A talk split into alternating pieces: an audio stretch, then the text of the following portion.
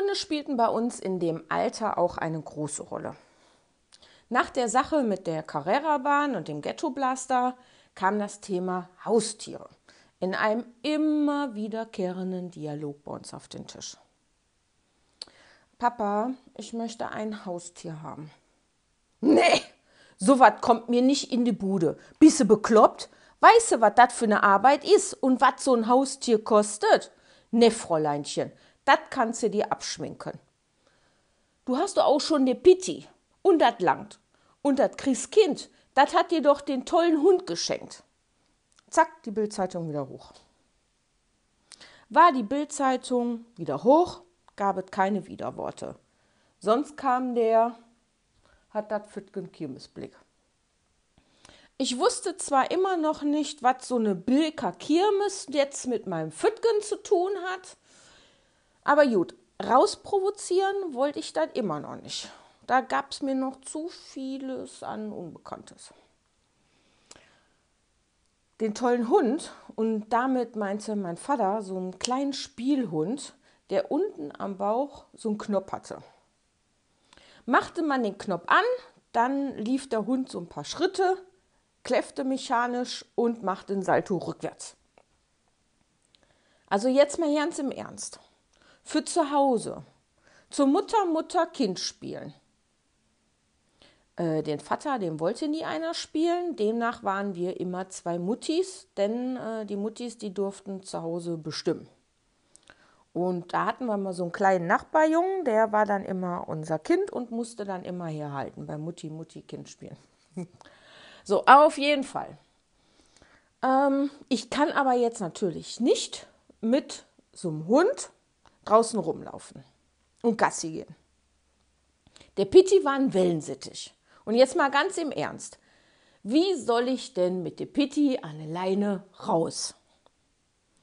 Ja, irgendwann erzählte ich, wie immer, mein Leid meinem Opa Theo.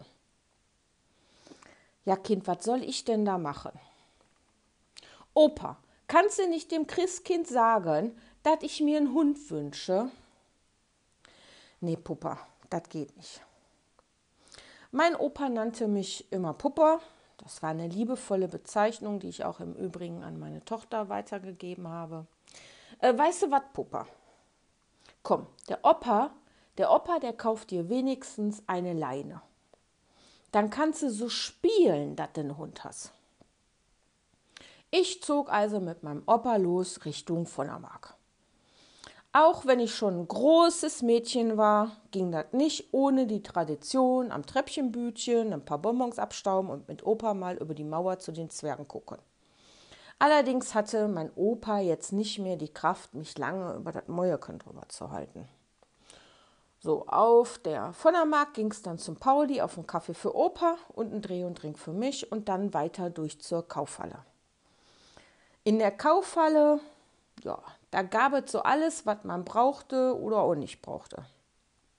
Und wir liefen zu dem Regal mit den Tierbedarfssachen und da bekam ich dann so eine kurze Lederleine geschenkt. Ja, das war dann so eine Hundeleine. Nur eben ohne Hund. Wir also geradewegs zurück auf dem Weg nach Hause. Da nahm mein Opa die Leine in seine Hand und er hielt sie so zusammengelegt in der Hand und pfiff zwischen seinen Zähnen ganz laut und rief dabei: Ey, Fifi! Fifi! Hey, Fifi! Ach, ist der Fifi wieder ausgebüxt, Bettina.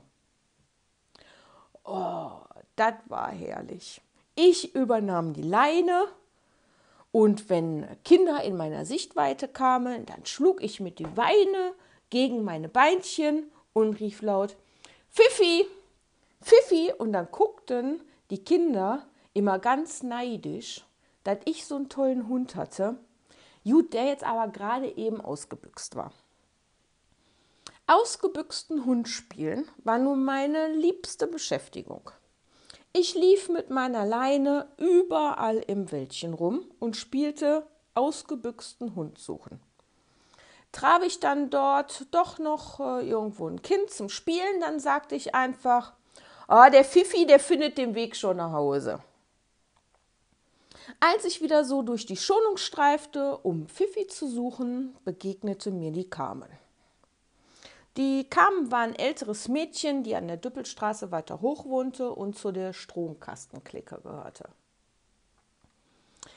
Carmen hatten einen großen Hund an der Leine, so eine Pinscher-Mischung. Keine Ahnung. Jedenfalls war der hüfthoch. Das nannte ich meinen Hund. Zu Hause war der mir jetzt natürlich etwas zu groß gewesen, aber jetzt hier so im Wäldchen fand ich den schon ganz toll. Der Hund hatte mich dann erstmal beschnuppert und knurrte und bellte mich dann noch ein bisschen an. Dann, als ich meine Hand aber hinhielt, wurde der ganz lieb. Oh, mein lieber Scholli, das ist aber ein toller Hund, Carmen. Ja, solche Spirenzken, das macht er immer zuerst. Aber wenn der einen kennt, dann äh, brauchst du keine Angst mehr haben. Dann ist er lieb. Der passt bei uns im Garten auf. Deshalb muss der erst immer bellen. Ja, darf ich mit dir was mitlaufen, Carmen? Ich such den Fifi. Mehr sagte ich nicht. Na klar, kam von Carmen. Ich hoffte natürlich insgeheim, dass Carmen nicht mehr wusste, dass ich die mit dem Kassettenrekorder war und dem weißen Breakdance-Handschuh. So lief ich dann mit Carmen und ihrem Hund Brutus durch die Schonung und wir brauchten nicht lang, da kamen wir schon bei deren am Garten an. Der Garten von Carmen lag nur so ein Stückchen weiter als der von den Eheleute Knaps. Ähm, Dort hatten, kamen ihre Eltern so einen richtig großen Garten mit einem Haus drauf und alles, was so ein toller Garten brauchte. Sowie eben auch ein Haus aus Stein mit Wellblechdach und Gitter für Kam ihren Hund Brutus. Und der bleibt jetzt hier ganz alleine, Carmen. Stand da vor dem Häuschen mit großen Augen. Jo, das macht den nix. Der muss ja aufpassen dass hier keiner was stibitzt, hörte ich Carmen stolz sagen. Äh, und was macht der dann, wollte ich wissen? Nö, eigentlich macht der nix. Der ist ja hier hinter dem Tor. Der bellt ja nur und die Leute, die den nicht kennen, äh, die sollen dann Schiss kriegen und die, die den kennen, die rufen einfach nur ruhig Brutus. Dann weiß der, dass die die kennen und dann kläfft er auch nicht mehr. In dem Moment machte sie dann das Gitter mit dem Riegelchen zu und wir beide trollten uns beide Richtung nach Hause.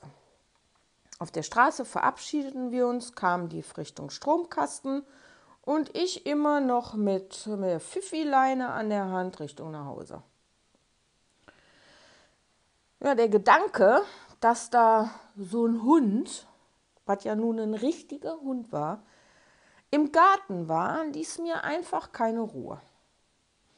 Wie gerne würde ich mal so mit so einem richtigen Hund spazieren gehen und wenn es nur so eine klitze, klitze kleine Runde durch die Schonung war. Ja, ich ging dann am Abend zu Bett und dachte an Brutus. Ich stand morgens auf und dachte an Brutus.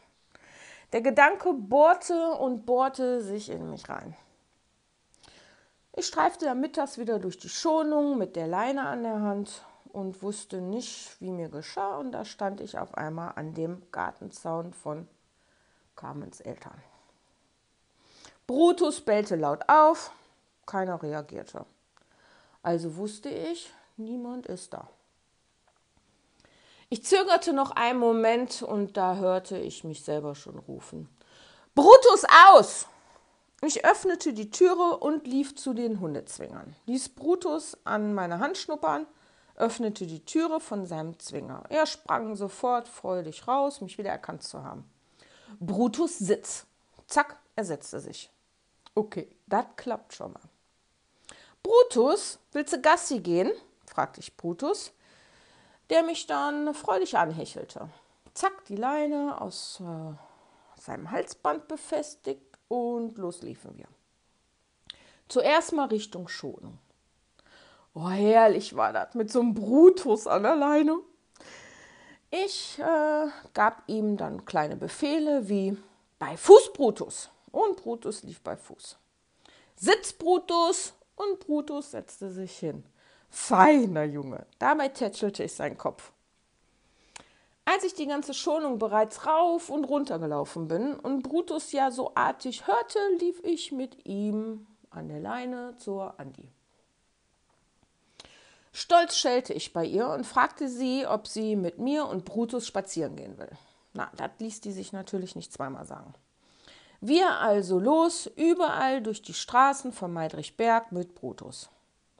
Immer hofften wir darauf, auf andere Kinder zu stoßen, um denen dann eben stolz zu zeigen, dass wir mit so einem großen Hund Gassi gehen konnten.